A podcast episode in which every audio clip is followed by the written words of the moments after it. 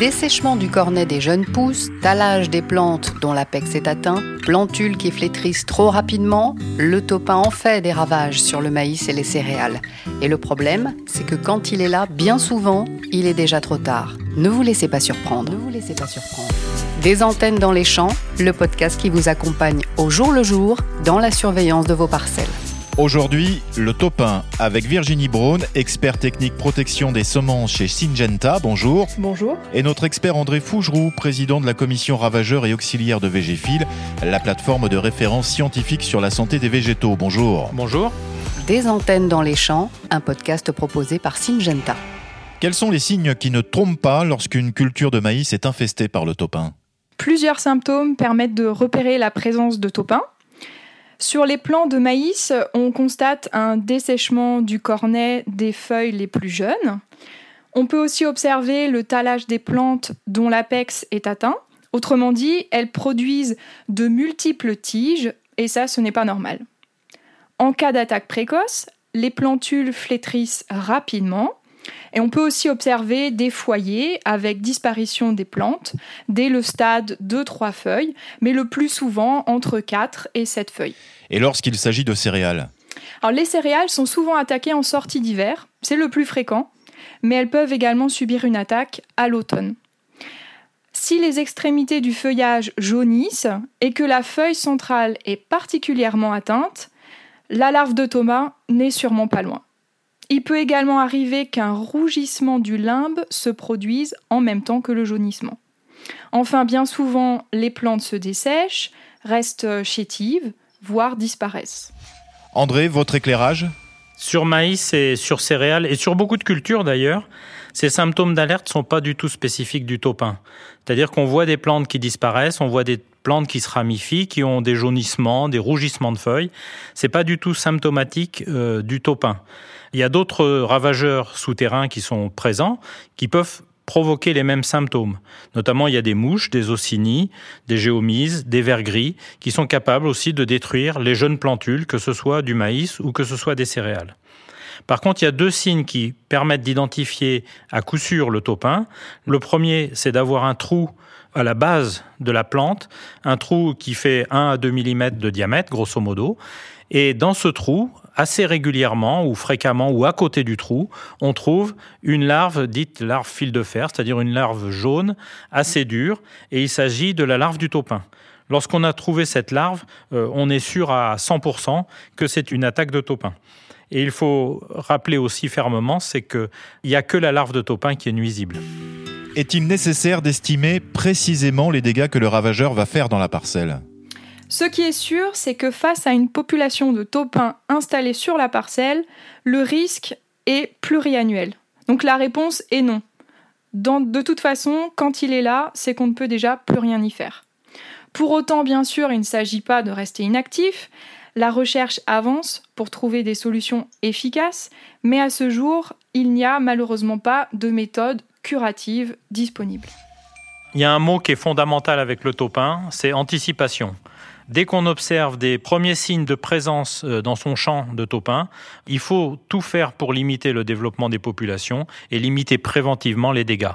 Curativement, euh, on n'a aucun moyen de, lutter curativement contre le taupin.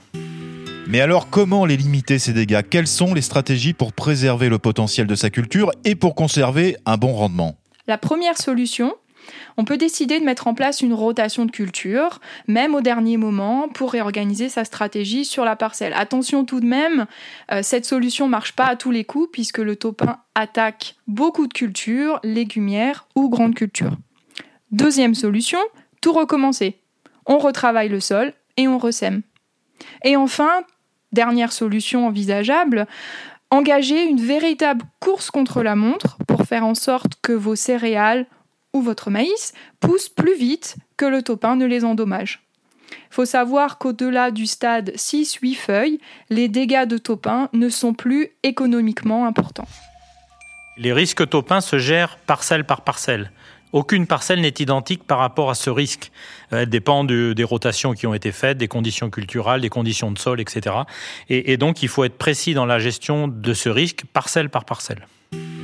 Expliquez-nous comment faire dans ce cas précis, Comment adapter ces méthodes de lutte au risque topin sur la parcelle?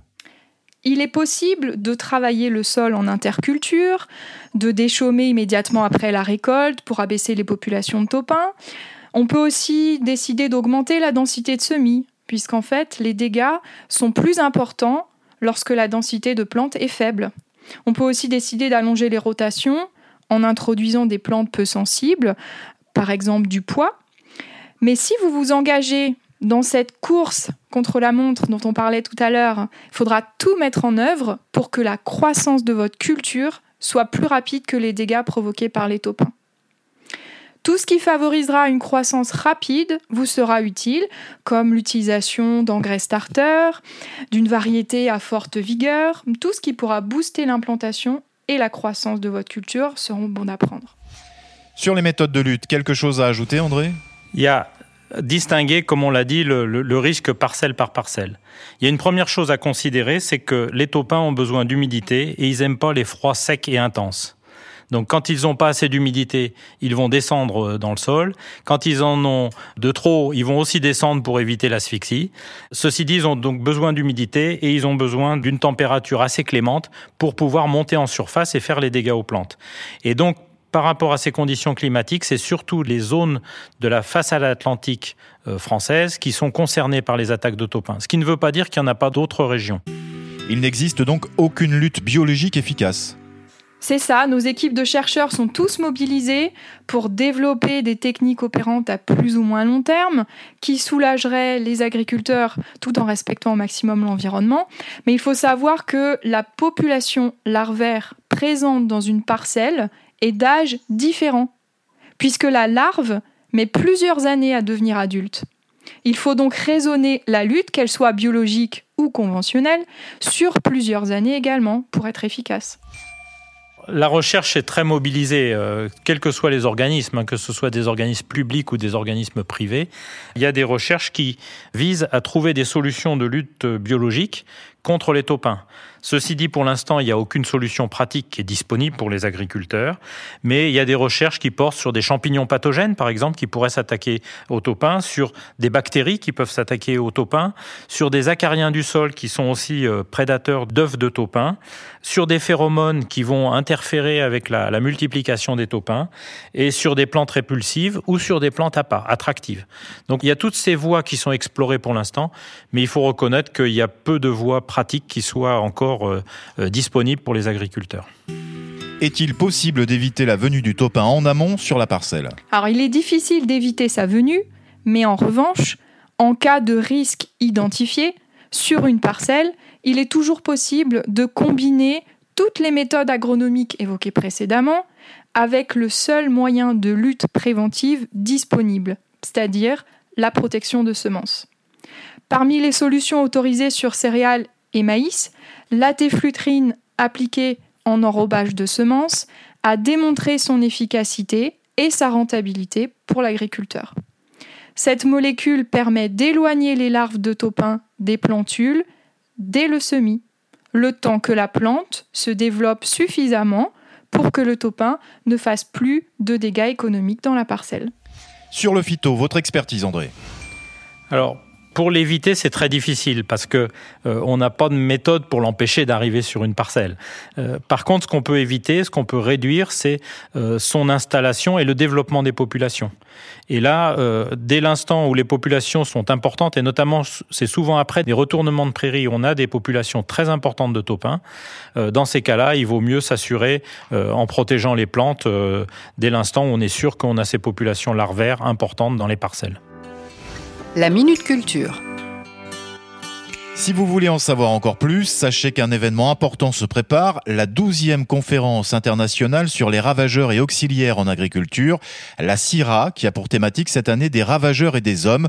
On est au cœur de notre sujet. Vous trouverez sur place toutes les infos sur les maladies des plantes, les astuces pour le suivi des ravageurs ou encore les réponses aux questions que vous vous posez sur les espèces envahissantes et les méthodes de lutte. Des ravageurs et des hommes, la grande conférence, ce sera les 27, 28 et 29 octobre 2020 à Montpellier Supagro.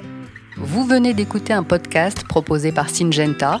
Si vous avez aimé, faites-le savoir. N'hésitez pas à partager sur les réseaux sociaux, à laisser des commentaires et à liker cet épisode. Et n'oubliez pas, ne vous laissez pas surprendre. Ne vous laissez pas surprendre.